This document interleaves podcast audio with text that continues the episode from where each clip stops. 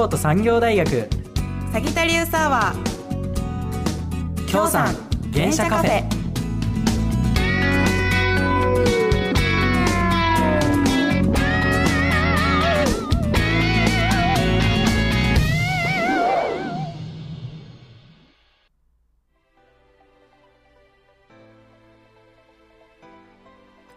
こんばんは。10月9日月曜日。時刻は午後7時を回りました京都市北区ラジオミックス京都メインスタジオより生放送でお届けします。サギタリウスアワー京産原社カフェ。この番組は京都産業大学現代社会学部の脇浜ゼミら運営する番組です。私たちはメディア消費形態が変化していく中であらゆる媒体と表現手段で情報を届けるマルチプラットフォームストーリーテリングをテーマに日々活動しています。そして本日のパーソナリティを務めるのは脇浜ゼミ3年次生の立花淳と同じく3年次生の村田彩奈です。よろしくお願いします。この放送はラジオ無料配信アプリリッスンラジオと脇浜ゼミの YouTube チャンネル脇浜メディアラボでも同時配信を行っています。お好きな方法で聞いてくださいはいということで始まりました。京産原社カフェです、YouTube をご覧の皆さんもこんにちは。こんばんは。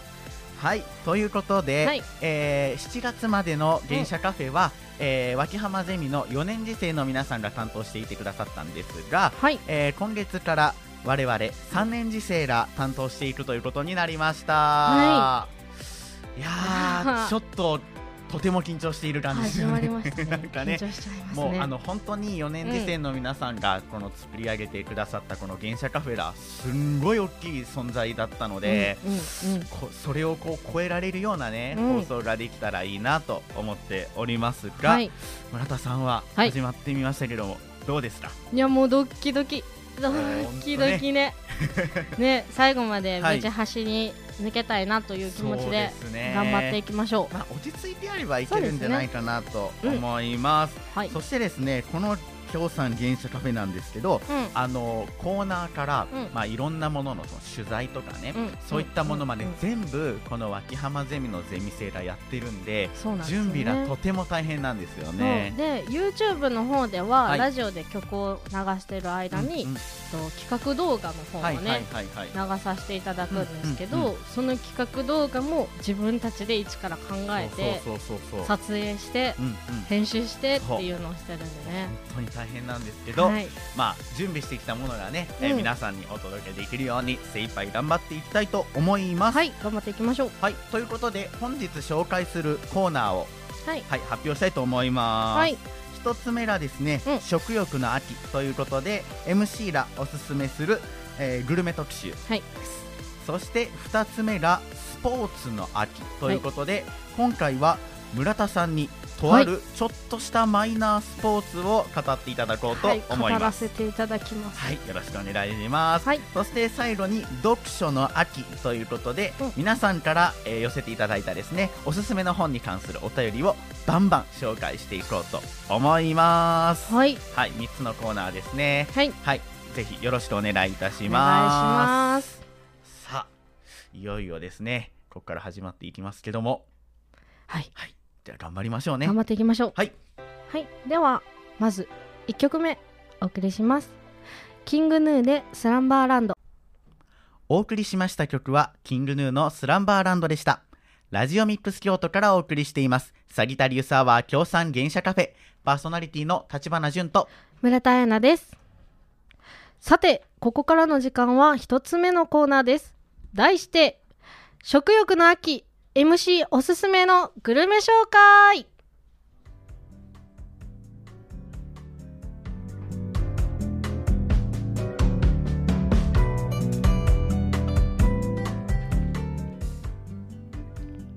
まるまるな秋と聞いて一番初めに思い浮かぶのは食欲の秋と思う人も多いのではないでしょうか。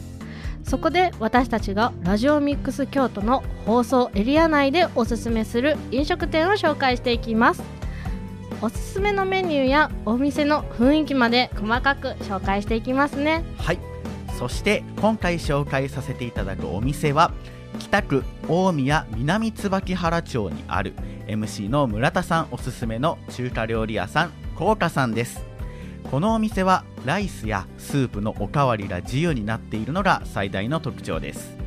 えーそしてですね、はい。40年以上代々経営してきておりまして40年前から学生にお腹いっぱいになって帰ってほしいというモットーで営業されています。はい。豊富なメニューと安価な価格で学生からとても人気の店舗となっています。はい高価で食事をしていた学生に少し話をお聞きしましたので、はい。紹介させていただきます。はいお願いします。はい、お話を伺うとですね基本的に1000円以内でがっつり食べることができライスとスープがおかわり自由なため学生にとても優しいと感じました。中でも唐揚げ定食がおすすめとのことですなるほど、うん。唐揚げ定食がおすすめなんですね。ね。うんうんうん。ね私も唐揚げ定食がおすすめなんですけど、はいはいはい。本当に唐揚げの外はカリうん。中はジュワっていうはい。感じがめっちゃご飯が進んではいごいおすすめです。なんか今ちょっと話を聞いてただけでも、うん。お腹空いてきちゃって、ね。時間がね今ね7時という7時ことなのでね。なんでちょうどね晩ご飯時ですからね。なるほどね、うん。もう本当に学生が好きな味と学生に優しい価格っていう、うん。本当にもう学生向けの魅力的なお店なんですね、はい。ねお店の雰囲気自体もすっごく良くて、うん。なんか昔ながらのあ感じでーはいはいはい帰はい。ってきた感、ん実家感のあるようなあーはいはいはいはいお店ですごいその空間が素敵やなっていつも思います、なるほどね。はい。えっと僕も、うん。あの部活終わりとか、うんうんうん。えっと授業終わりとかにちょっと友達うんとよく行くんですけど、はい。本当にあの京都産業大学から行きやすい場所に行きありやすいね。まして、うん。あの大学からうん。上賀茂神社までシャトルバスが出てるんですけど、はいはい。もうそのシャトルバス乗ってもう上賀茂神社からもう歩いてうん。10 10分ぐらいかな、うん。もう歩くともうすぐ着くうん。お店なので、はい。結構行きますね。行きやすい。そうそうそうそうそうそう、うん、で他にも中華料理屋さんはい。なんですけど、はい。なんかあのね魚フライ定食とかコロッケ定食とか、はいはいはい。チキンカツ定食とか他にもなんか中華だけじゃはない揚げ物。定食とかもたくさんあります、なんかもう本当に毎日通っても全然大丈夫みたいな、い。いお店ですね。そうなんですよ、ね、ってことは今聞いた感じだったら、うん。定食メニューだけでもかなり多いんじゃないですか？うんね20種類ぐらいあるんじゃないかな。すごいですね。ううんん本当にいいですね。ちなみに、はい。あのさっきこうお腹いっぱいになるっていうことをおっしゃってたと思うんですけど、はい。あのどんな感じの定食なんですか？普通の定食ってうん結構ご飯があって、メインがあって、うんうん。ってすると思うんではいすけど、はいはいはい。じゃなくって、うん。これそのプラスアルファがすごく多くて。はいはい。カニ玉おおカニ玉。そうカニ玉がねめっちゃ美味しいんです。よあすごいですね。えってことはそんだけおかずもついてて、うんうんうん。スープとご飯がおかわり自由でうん。1000円ししない,、これは本当にもうなんかみんな通うの分かりますね、うん、そうそうそうそう。学生に優しすぎねますよ、ね。しかもなんか入ってる情報によると、はい。あの10人まで入れるうん個室があったり、本当にあの団体でも利用ができるうん。あのなんていうの？お座敷あそうそう。もあるっていう風な情報も入ってるんで、うん本当にいろんなもう一人からみんなでもいっぱい行けるいいお店ですね。そう。そうそう私もねサークルの幹部会でね、うんうん。お座敷ちょっとご利用させていただいたんです、はいはいはいはいはい。すごく過ごしやすかったああいいですね。ちなみになんかその時食べたメニューって何でした？唐揚げ定食あ唐揚げ定食。安定してますね。やっぱおすすめなだけあって。はい。なるほどね。えなんかちなみに他のメニューで僕におすすめとかってあります、おすすめさっきもあげたんですけど、はい。チキンカツ定食。おおチキンカツ定食、うんもうサクサク。はーい大丈夫かな本当になんかお腹の音がマイクに乗ってないかぐらい心配になるぐらいお腹が空いてきましたけども、いいですね。はい。はい。では、はい。実際に店主の方にですね、はい。学生に向けたメッセージを伺ってきましたので紹介させていただきます、はい。店主の方はライススープのおかわり自由なのでうんうん。お腹いっぱいになりに来てほしい。安心して食べられる環境を提供していますとのことです。はいまた出前も行っているため学生マンションやアパートなどの配達もぜひ行ってくださいとおっしゃってました。おお結構あの、うん。僕の友達にも、はい。あの一人暮らしとかしてる人いるんですけど、その人もたまにちょっと今日効果出前で注文したんだっていうことありますしね一人暮らしには強い味方ですねしかもこれあれなんですよね。実は、うん。なんか大楽にもはい。配達してくれるとかなんとか、なんとか。そうだからなんか一度やってみたいなと思ってこう大楽でお昼ご飯何食べようとか晩ご飯何食べようと思った時にちょっと効果の効果？今日注効果文してみるかっていうね。頼む？みたいな。そうそうそうそうそうそう。あの大楽ね結構、うん。あの芝生とか、うんうん。まあ本当にテラス席とかみんなでこうくつろげるような空間が多いのでね。そうそうなんか食べてみたいなと思いました、はいそしてですね、はい。今回このコーナーを聞いて、はい。えー、とこの効果に行きたくなった人もいるかと思いますので、改めてお店の紹介をさせていただきます、はい。効果大宮店京都市北区大宮南椿原町21-1です。電話番号は075-493-5046定休日は火曜日第3水曜日。営業時間は午前11時から午後10時半までです。ぜひ皆さんも足を運んでみてください。すごいですよね。なんか11時からうん。10時半まで空いてるってうん。本当にまあお昼ご飯でもそうですし、ちょちゃん。とっと遅めの晩ご飯とかでもね。いけるっていう、バイト終わりとかねあそうそうそうそうそう。そうそう。いいなあ。ちょっとなんかこの放送終わったら行こうかな。みんなで行く？みんなで行きますか？いいですね。行きましょうか。打ち上げがてらね。そうそうそうそうそう本人数入ると思うんでね本当だ。だって最大3だって10名まで入れる個室があるってこと。それ以上いけますね。今日何人今この脇浜ゼミのそうスタッフが、まあ、うん10人ちょっとぐらいいるんでこれみんなでね。ねうん。いけるんじゃないですか。いける？みんなでい きますか。はいそんな期待に胸を膨らませながら。はい。はい以上食欲の秋 MC おすすめのグルメ特集でした。では2曲目をお送りします。ハンブレッダーズでデイドリームビートお送りした曲はハンブレッダーズでデイドリームビートでした。ラジオミックス京都からお送りしています。サギタリウスアワーげ京産原社カフェパーソナリティの村田彩菜と立花淳です。さあここからの時間はスポーツの秋ということなんですけど村田さん。はい。この前のはい。阪神の試合見ました、ちょっとダイジェストにはなっちゃったんですけど見ました。おおいいですね。はいさすがにね、うん。18年ぶりのあれって言われたらあれ。あれって言われたらあれに惹かれてうん。普段野球見ないんですけど、結構その X あーおー旧おー。ツイッター？X 呼び。X 旧ツイッタちょっとまだー？僕ら時代に取り残されてるんですけど。はい。であのリアルタイムではそっちで野球速報みたいなやつはいはいはいで見てたりとはいかあとインスタグラムのねストーリー機能の方でもねあれで溢れあ返ってーそうそうおそれでそう、知ってあれってなんなんやろうって思って、あはいはいはい。調べたらあ優勝って言ったかんのみたいな。あなるほど。なるほどね。でそれからあれあれああれあれあれなるほど。やってましたね。で立花さんは見ました？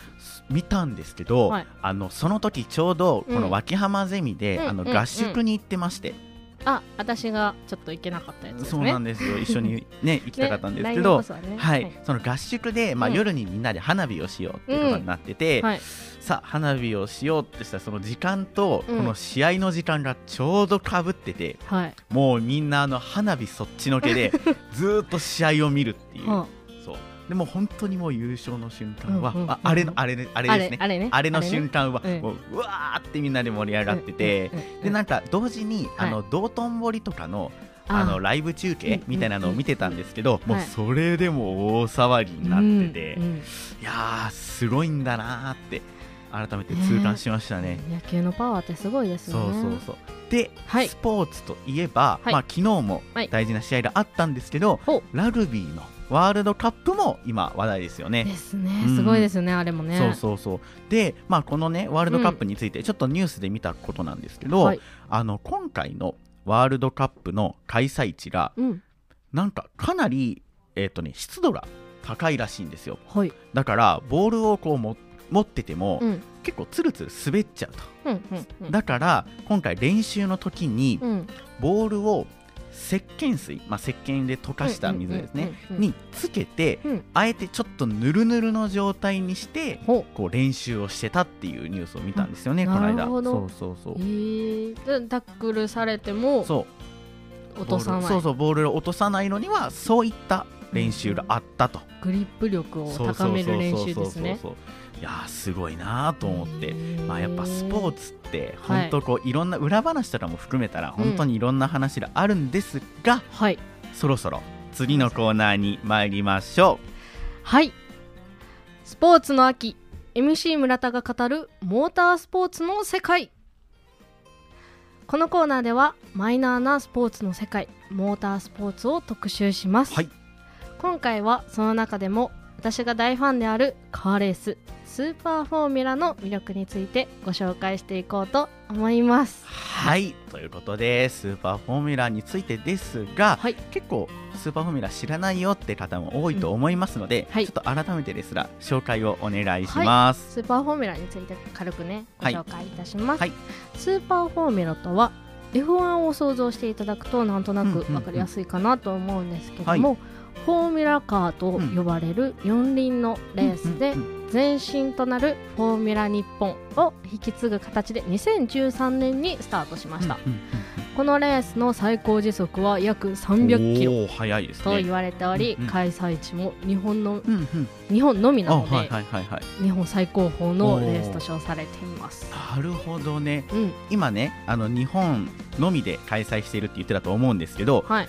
具体的にどういったところで開催してるんですか？とね、開催地はですね、はい。三重県の鈴鹿サーキットや、うんうんうん。静岡県の富士スピードウェイ、はいはいはい、はい、大分県のオートポリスなど、すごい結構さまざまな県で開催されています。なるほどね、はい。じゃあこの京都からだったうら、ん、えーっとまあ三重の鈴鹿とか、うんうんうん。あと岡山の方にもサーキットありますよね。そうですね。うんうん。うん。あっちの方が結構近い。その2つが結構近いんじゃないかなと思いますけどもね、私はね、はい。もう鈴鹿サーキットだけなんですよ。はいはいはい。よく行くんですよね。うんうん。でスーパーフォーミュラって、うん。あのレースのチケットに、うん。鈴鹿サーキットだけなのかもわあかんないんですけど、はいはいはいはい。遊園地で遊べるチケットもついてる、はいはいはいはいはい。来いいですね。お子さん連れのご家族もよく見かけるんですよ本ね。当にもうみんなで楽しめるって感じでね。そうなんですよ。やっぱこう子供と、まあ、家族でみんなで一緒に行けるっていうのは本当にいい思い出になりそうですよね。うん。もうその通りで。そうで大体のレーススケジュールっていうのが、うんうん。土曜日に決勝あじゃあ予選。予選。はいはい、ではい日曜日に決勝があるので、あるんですけどどっちもうん、夕方頃には終わるんですよ。早いですね、うん。結構ね。だからまあ行きやすいかなっていうので、なるほど。あんまりねうち家族でどっか出かけたら、そのはいはい。インドアな家族なんですけど、はいはいはい。こうやってレースを連れてってもらってて、うん。うん両親が好きうんうんで、で育ったのでカーレースが好きになりました。あねなるほどね。ってことはまあご両親の影響と。はい。なるほど。ちなみにこの、えースーパーフォーミュラって、はい。大体その開催してるシーズンっていうのはどれぐらいなんですか？大体ね、はい。4月から10月がシーズンになってて、はいうんうんうん。でちょうどおちょうどなんと？今月10月ですね、はい。10月の28日29日に鈴鹿サーキットにて最終戦が行われる予定ですいやータイムリーにも程があるでしょっていうぐらいね。いやそうなんですよしかも最終戦ですよね。うんいやーすごいな。もちろん村田さんははい現地に観戦に行きます。おーさすがですはいね。行かせていただきますうんうんうんうん。で結構何年か連続で行ってたんですけど、はいはい。コロナ禍になってしあまってすよね。諦めてたんですけど、うんうんうんうん。4年ぶりぐらいあにようやく現地かい観戦しに行こうと思ってるんですけど立花さんもいかがですか？あいいんですか？え今からチケットとか取れます？取れると思うんですマジですか？私この間取ったんで、えー、行こうかな。いやなんか、はい。あのよくえっ、と YouTube とかで、うんうんうん。はいまああとテレビとかでもね、うんうんたまにこう配信とか中継してるじゃないですか。るね。ああいうの、のは見るんですけど、やっぱね、うん、生で見るに限ると僕は思うんですよ。でそうなんですよそうそうそうそう。エンジン音っていうのがすごい重低音になはいってるので。体に響いてくるんですよね。そういうのって配信見てるだけじゃ分かんなくて現地に行かないと体験できないおうほうほうっていうそういうエンジンだけでもなく他にもいっぱい現地じゃないと体験できないことってたくさんあれですよね。なんかグルメとかも結構あそうなんですよ。とかね、うん。そうそうありますもんね。いろんなところから、うんうん。なんていうのトラックあはいはいはいはいキッチンカーですか、あはいみたいなのが開けられてて、うんうんうんうんでご当地グルメとかもたくさんあって、もう全部美味しいですよ。なんかあのモータースポーツって、うん。さっきこうマイナースポーツだっていうふうに言ってたと思うんですけど、うんうん。やっぱこういうのはうん。本当になんて言うんだろうきっかけがないと、こうあんまりちょっとねそう見に行ってみようかなっていうのはないじゃないですか。でうん例えば今だったら、はい。あのアニメでちょっと違うレースのカテゴリーですけど、あの F4 っていうね、F1 のちょっと下のはい、カカテゴリーなんですけど、はい。あれを題材にしたアニメとか結構やってるじゃないですか、うんうん。今ねね。でそれも実際にそのサーキットが取材に協力してたりとか、いろんななそのパーツに関わるメーカーがうん同じようにこう資料提供をしてくれたりとかで、はい。そういったなんかこうアニメとかからもうん。こうきっかけがあるような、うん今ねそのものになってるんでモータースポーツって、はい。でしかも今月の28、28 29日に京都からも行きやすいはい。鈴鹿でス最ーパーフォ終ーミュラ戦の最終戦がはい。あるということなんで、はい。いや本当にもうリスナーの皆さんもちょっと行ってみてほしいなとはい。思いますね。F1 世代の方にはうんうん。多分ねおお刺さると思うんです。ああなるほどなるほど、はいいいですね。ちょっと行きたいなと思いました、ぜひ気になった方ははい。スーパーフォーミュラと検索してチケットを取って観戦しに行ってみてください。はい。以上スポーツの秋 MC 村田が語るモータースポーツの世界でした。それでは次の曲をお送りします。ユニゾンストレアガーデンで恋する惑星。お送りしました曲はユニゾンストレアガーデンで恋する惑星でした。ラジオミックス京都からお送りしています。サギタリウスアワー協賛原車カフェパーソナリティの立花淳と。村田彩奈です。さて次が最後のコーナーになりました、はい。ここからの時間は題しまして読書の秋この秋読んでほしいおすすめブック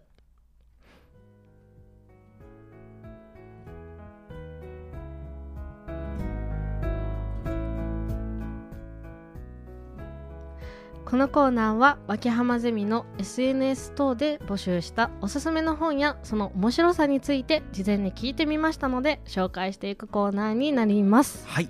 ということで、はい。えー先ほどの文章からも皆さんご想像できると思うんですが、はい。えっと、この協賛原車カフェの放送前にですね、うんうん。あの皆さんにアンケートを募集してまして、はい。あなたのおすすめの本を教えてください、はい。ということでアンケートを募集しておりました、うん。そしてですねえーっと今回このコーナーで皆さんがおすすめしてくれたあの本やあの本が紹介されるかもしれません。今かもがハモりましたね。ハモりましたね。ナいいイスですね。感じですね。はい、ということで、えー早速紹介していきましょうかね。はいまずはラジオネームさつまいもさんからのおすすめの本です、はい。岩崎夏美さんの「甲子園だけが高校野球ではない」という本作品です、はい。さつまいもさんのおすすめポイントはうん高校野球に関するそれぞれのストーリーにとても感動するところです、強豪校の力のある選手だけではなくはいはい。たとえ甲子園に行けなくてもみんな同じである高校野球生活3年間を一生懸命に野球を頑張る高校生たちについての実話になっていまおすー。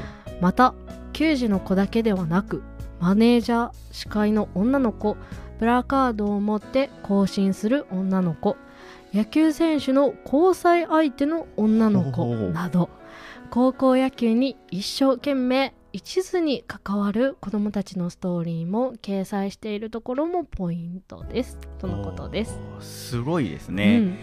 あのーなんか甲子園と聞いて、うんちょっと僕が思い浮かべたのが、はい。あの今年の、うん。えっ、と夏だったかな、うん。夏の甲子園で優勝したえっ、とうん。慶応でしたっけ、はい。があのちょっと今までとはうん。違った野球の練習をしてきたっていう風なことで話題になってたんですけど、おと言いますと？なんか今までの、えー、と高校野球ってこう、うんみんなが、えー、と髪の毛をこう丸坊主にしてね、でこう先輩とか、うん。あの監督からこう厳しい指導を受けてっていうものがうん。王道だみたいな流れになってたんですけど、そんな髪を剃ったりとかもしないし、本当に自分たちで、うん。えー、と今僕たちにはこういう練習が必要だっていうことを自分たちで考えて、こういう練習をしようって言ってね、うん。こう練習をして、えー、と優勝したっていう、え。ー、そうそうそうそう。そだから今までのそうのん。なんか野球に対するそのなんていうの練習法とかじゃないですけど、うん。そういったものがこうガラッとこうみんなの認識が変わった、ね。そうそうそう今風なのでねうん。話題に上がったんですけども、はい、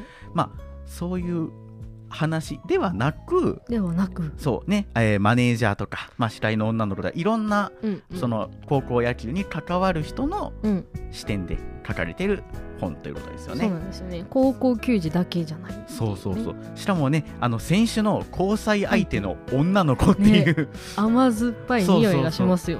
どうなんだろうね、うんなん。か私との時間を大切にしてほしいって思うのか、うんうんうん。でもちょっと野球も頑張ってる姿がかっこいいなってこう思うからうん野球に専念してほしいなって思うのか、うんうんうん。なんかその狭間とかちょっと気になりますよ気ね。になりますね。どこどうやってそういううんうんうん。場面が描かれてるのか。そうなんですよね。でもやっぱりこういうスポーツとかまあ何でもそうですけど、はい。あの一人じゃ何もできないって一人じゃできないっていうのは結構、んんん。こういう紹介を見てもなんか思いますよね。思いますね。そうみんなの協力があってこそ、うん。野球も甲子園も成り立ってるんだなと、それで言うとね私たちも今ね、そう。こうやって喋ってますけど、うん。この裏にはたくさんの同期たちがいてそうなんですよ。たくさんの人が動いてくれてますかあらね。の YouTube で配信をやってくれてる方もいますし、今こうやってあの音,、えー音声をやってくれてる方もいますので、はい、ね本当に感謝ですね。はい。なんかちょっとしんみりしてきましたけども。では続いての本に行きたいと思います。はい。続いてはラジオネーム NY さんからいただいた本ですね、はい。ランジャタイ国崎さんの変なのという本です、はい。この本は唯一無二の変な漫才師ランジャタイ国崎和也による初のエッセイ集、うん少年時代の変な思い出から売れてなくても楽しかった変な地下芸人時代うん。そして m 1当日など近年の変な日常までを描いた作品になっています。はい。そして NY さんのおすすめポイントは、うん。1行で1ページを使ったり、うん。新しい小説の書き方っていうものを感じてこう個性があふれるところに見どころがあるというそうです。あ。すごい文章ですよね今ね。1行で1ページ。本としてあっていいのかみたいななんか絵本とかでたまにその文字だけじゃなくて絵だけでその1ページ使うみたいなのたまにあるじゃないですか、うんうん。うんありますね。とか漫画だったらこう見開きでババーンって絵だけでとかってあるんですけど、1行で1ページ。なかなか思いつかないそうですよね本当になんか前代未聞ですよね本としてはね、で本当にこのランジャタイさんの漫才ってはい変なんですよね、変なんですよね。おーこれが漫才なのかっうてん。言われたら、いやななんなんでしょうこれはって言いたくなるような、最初見た時の衝撃すごかったですよね。でも本当に見れば見るほど癖になるっていうかそんなまるでスルメのような噛めば噛むほどみたいなね。味が出るね。そうそうそうそう、ん。ちなみに、はい。あの村田さんは、はい。ランジャタイさんのネタで好きなものとかってあります？聞いちゃいます？っと聞きたいなって。えっとね。はいポイズ。ン 伝わるかな？ポイズンか？あんまりテレビでなんかネタ番組ではあんまやってるイメージないネタですよね。あそうです。ねなんか賞レースとかではあんまやってないかなって感じなんですけど。あれはなんだ、あのねモノマネかコントかわからないようなね、俳優の反町隆史さんあが GTO っていうドラマをやってらして、うん。でそれの主題歌ですね、あを反町さんが歌ってはって、はいはい。ポイズンっていんんうん。曲なんですけどそれのモノマネを一応モノマネをされている。ああれはやっぱモノマネなんですよ、ね、あモノマネなんですよね、今ねそうこれあのリスナーの皆さんにちょっと伝わってるかわからないんですけど、はい。本当にどう言語化ししていいうかかね。そうわからないような変なネタなんですよ。本当に。一生そう。ドゥドゥドゥドゥって言ってインますトロを歌ってるだけで面白いっていう、はいすごいですよね。サビに行く前サビに行ってからも面白いね、そうそうそうそうそう。いやすごいですよねもう本当にやっぱ、なんて言うんだろういい意味でうん。変というか、うんうんうん。なんかこのねタイトルにもなってるその変なのってありますけど、なんかこの文章とか、まあうん僕らが知ってるそのランジャタイさうんん。を見てたら、なんかだんだんだんだんその変なっていう言葉のうん。なんか意味というか概念がこう変わってきたようなね、うんなんか感じがしますよね。変なって聞いたらちょっとね、うん、なんて言うんだろう否定的なというかネガティブなイイメージがあるんですけど、ランジャタイさんの変って肯定の意味ポジティブな感じしますよね。だからなんかこうある意味価値観が変わる一冊にうんなるかもしれないですね。う、んいやいいな。ちょっとこれは普通に読みたくなってねきました。ね気になりますよね。そうそうそう。本当になんかこの1行で1ページ以外にも、うん。多分ある変そうあるよね。変な人だから絶対面白い書き方してると思うんで、うんえーちょっとなんか明日にでも本買いに行こうかなっていうぐらいものすごく興味が湧きました、うんうん。ありがとうございます。うんはい。ではそして最後ですね。はい。ラジオネームなんさん。うん。さんからのおすすめ本です。はい赤坂赤横槍めんごさんの推しの子です。おーここに来て、うんあの大人気漫画がはい。まあまあまあ読書の秋のうん読書に別に小説とかエッセイだけっていう決まりはないですからね。ないですもんね。そのねランジャタイランジャタイさんにね、うんなぞらえてね、そうそう なるほど面白いですね漫画もありなんです概ね。念を壊していきましょう。はい。はい。で、なんさんうんのおすすめポイントは、漫画内で芸能界の裏の顔がリアルに描かれており、うん表紙とのギャップが最高なところです。。序盤からのめるのめり込めうんて、はいはいはい。一気見間違いなしだと思います。とのことです。なるほどね。うんまあえー、とこの「推しの子」ってね、うんもう本当に今社会現象になってるぐらい人気のね作品で、はいまあ、漫画が確かこの間なんかポスターかなんかで見たんですけど、1500万部ほを突破したとか。え、そう。1500万部ってなんか想像できない数字じゃないですか、うんうん。本当にアニメも人気で、うん。主題歌も人気で、ね、もそう。う至る所で聞きますよね、アイドルそうそう。はね。そうそうなんかうん。しかもグローバルチャート、あうんうんうん。の世界のそのランキングみたいなのにも、はい。結構ノミネートされてるランクインしてるっていう、TikTok 見てるとね、はいはいはい。海外のアーティストさんがはい、日本語でちゃんとおアイドル歌ってるのがめっちゃ流れてくるんですよ。なんかまあ漫画とかアニメってこう日本の文化みたいなところありますけど、その作品だけじゃなくてうん。歌もその世界に、ねね進出するぐらいはい。本当にすごい作品なんですよね。うん、いやでもあのこれ改めてねうん紹介している文章を見て思ったんですけど、はい。漫画でうん、こんななんて言うんだろう社会の裏側というかうん、芸能界の裏側見たら書いていいのかっていうねうん。ありますよね。なんかこう、ね漫画ってこうもっとなんていうのポップで、面白いとか可愛いっていうものを前面に押してるのかなと思いきや、その裏の部分を見せるっていう。結構ね深いとこまで行ってると思うんです。知らないんですけど、うん。芸能界の裏の顔知らないんですけどあるんやろうなでもなんかこれは多分この読んでるね、うん我々が芸能界を実際に知らないからこそうんこうそうだね。きっとこうなのかもしれないっていう、うんうんなんかこのスリル感というか、ね。うん。ハラハラした感じがやっぱ癖になるのかもうんしれないですね。そこがね漫画のいいとこかもね。なるほどね、はい。なんか今回紹介していただいた本がはい。ものすごくどれも魅力的でしたね。ね3冊とも。そうそうそうそう。なんかあいろんな視点でうん。書いてる本もあれば、うんうん変な本もあれば うんね。ちょっとブラックな本もあると、うんうん本当になんかよりどりみどりといった感じがしますね。はいはい、ということでですね、うん今回紹介していただいた作品は、はいえー岩崎夏美さんの「甲子園だけが高校野球ではない」ランジャタイ国崎さんの「変なの」赤坂赤横槍めんごさんの「推しの子」でした。はい、ぜひ読んでみたいと思います。はいはい。以上、読書の秋、この秋読んでほしいおすすめブックのコーナーでした。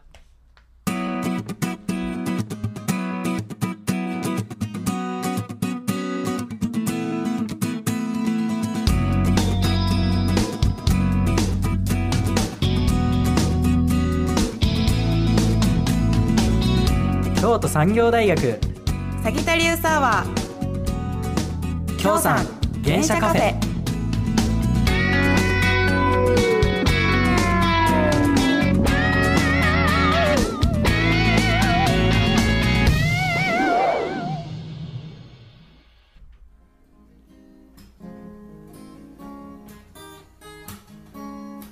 自然に囲まれ